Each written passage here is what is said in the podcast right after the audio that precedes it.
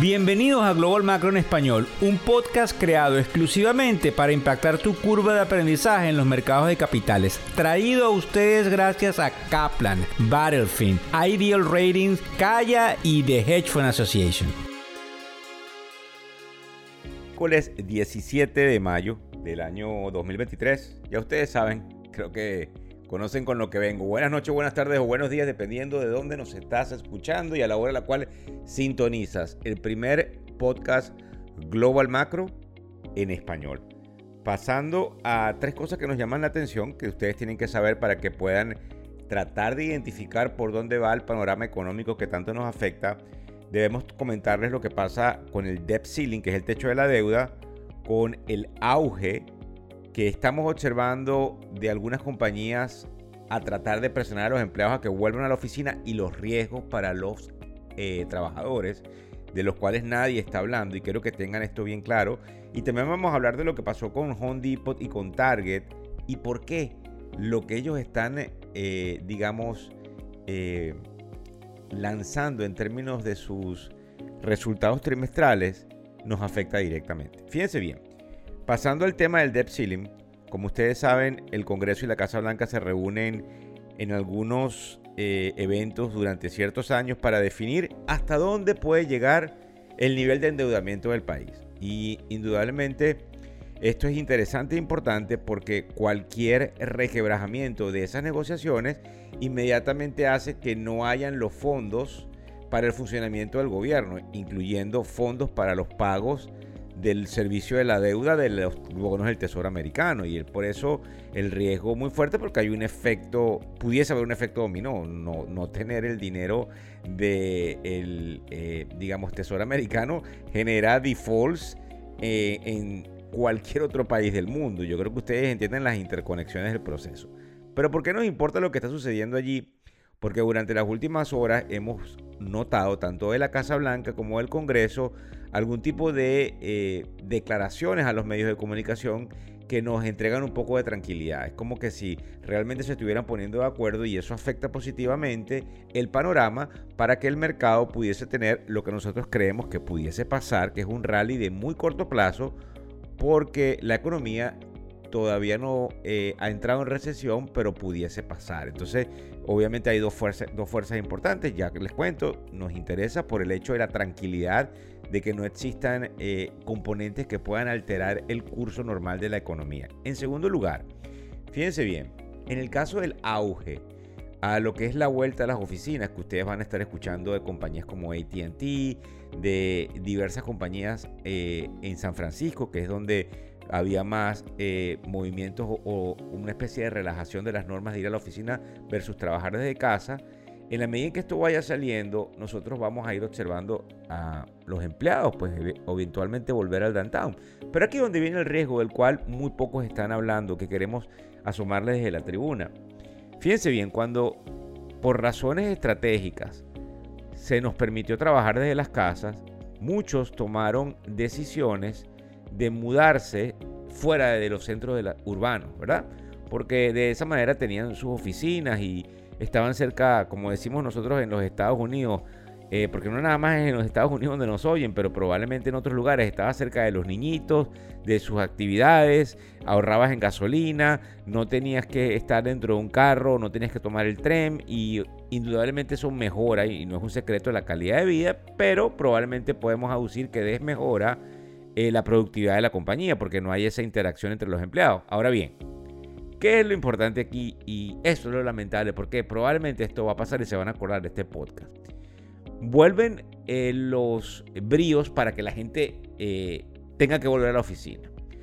Si tu jefe o tu compañía te está obligando a ir a la oficina, obviamente como tú no puedes perder el trabajo, tú vas a, a tomar las decisiones que probablemente no has tomado, que es nos mudamos, este, hago el commute, es sumamente largo y hay una cantidad de cosas que van a implicar ciertos movimientos familiares. Para encontrarte, y esto es lo grave, de que probablemente si caemos en recesión pierdes el trabajo. Entonces, esto es lo horrible de lo que puede pasar y, yo quiero dejarlo aquí hoy 17 de mayo para que recordemos el podcast porque vas a tener que hacerlo, pero eso no te va a eximir de que por alguna probabilidad económica lamentablemente hayan algunos recortes en donde caigas. Entonces es muy triste porque aquí como no nos podemos salvar, pues aquí es un proceso como yo les decía, por cierto, en el programa de televisión que lanzamos anoche, el último capítulo, hablaba de cuáles son los trabajos que se afectan más o menos en recesión. Y yo creo que es interesante que si estás en alguno de esos rubros, te invito a que veas el, capítulo y el tercer round, que es como llamamos obviamente la parte de las noticias en ciertas áreas. Yo te invito a que lo veas y que si tú estás en alguno de esos rubros que se resienten en recesión, pongas tu mil por ciento en tratar de ser el mejor empleado, el mejor empresario o el mejor proveedor de servicios para eh, el rubro en donde estás. Ahora bien, nos importa enormemente porque esa es la narrativa que vamos a observar. Probablemente inclusive el gobiernos estatales y locales den incentivos a las compañías que hagan que sus empleados vuelvan, un poco para reactivar los centros urbanos y lamentablemente pues hay una, hay, hay una desaceleración económica. En el tercer lugar, ayer a las 6 de la mañana reportó Home donde los resultados no fueron los esperados y hay una correlación exacta entre el comportamiento de esos resultados y el mercado de bienes inmuebles. porque es importante? Imagínense que cada vez, para ponerles un ejemplo, porque ustedes eh, básicamente nos siguen porque en algún momento entienden que nosotros hemos sido didácticos en nuestra entrega. Pero imagínense que nosotros sabemos siempre que en las probabilidades es que después de un lunes viene un martes. Así de sencillo. Hay una probabilidad enorme de que después de un lunes viene un martes del 100%. Ok. Si nosotros traemos las probabilidades al mercado de capitales, hay una probabilidad enorme de que cada vez que Hondipo hace este tipo de anuncios y tiene este tipo de data y este tipo de resultados, esto sucede a posteriori. ¿Qué sucede a posteriori? Una caída en el mercado de los inmuebles. Y es por eso que esta Mm, digamos, preocupante, pero igual estamos en un ciclo y eso lo he venido explicando con lujo de detalles. Igual vamos a seguir adelante. Aquí no, nosotros no venimos a asustarlo, sencillamente entender por dónde vamos en el ciclo. Y entonces lo que nos preocupa a los que estamos en el mercado de capitales es que son este tipo de eh, noticias las que nos dejan un sabor complicado hacia el futuro inmediato, porque en el largo plazo igual todo va a volver a la normalidad prestándole mucha atención a esto es como puedes tomar ciertas decisiones con respecto a, es momento no de comprar una casa. Yo no puedo ser tu asesor porque no sé tu realidad, eh, digamos, personal.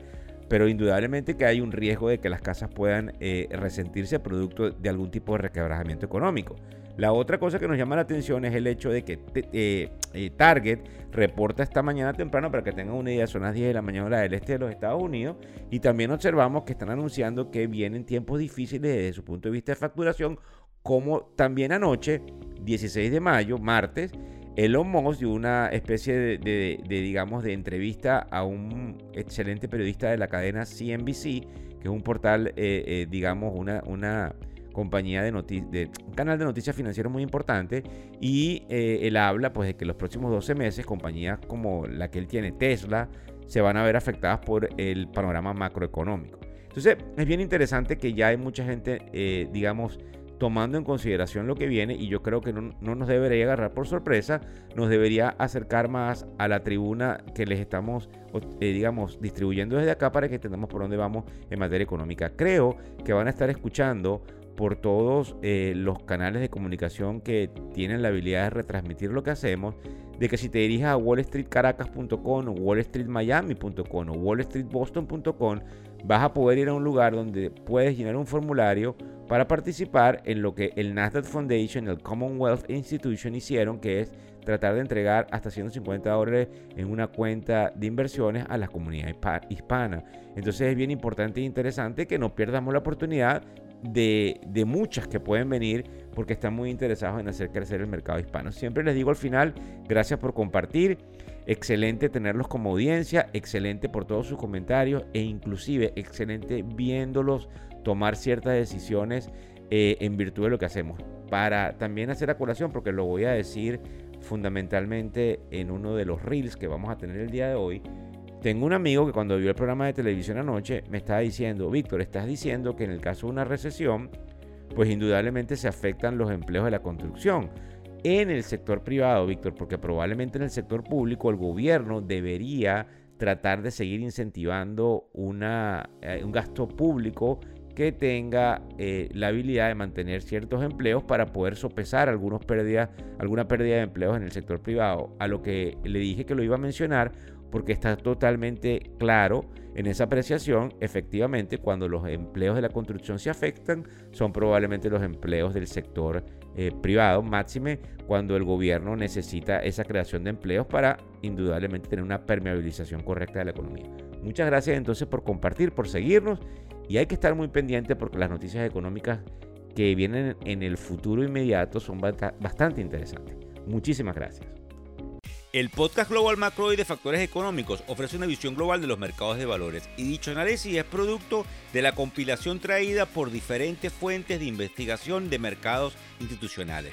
Por motivos y declaración regulatoria, este podcast no debe ser interpretado como una recomendación precisa en inversiones, bien sea en productos y o vehículos financieros. Y además, sugerimos consultar con su respectivo asesor particular de inversiones o su equivalente en caso de suscitarse cualquier duda que pudiese derivarse de nuestra fuente informativa. Este podcast es narrado por Víctor Hugo Rodríguez, quien es un conocido profesor y comunicador financiero, cofundador de la plataforma educativa ilafin.com.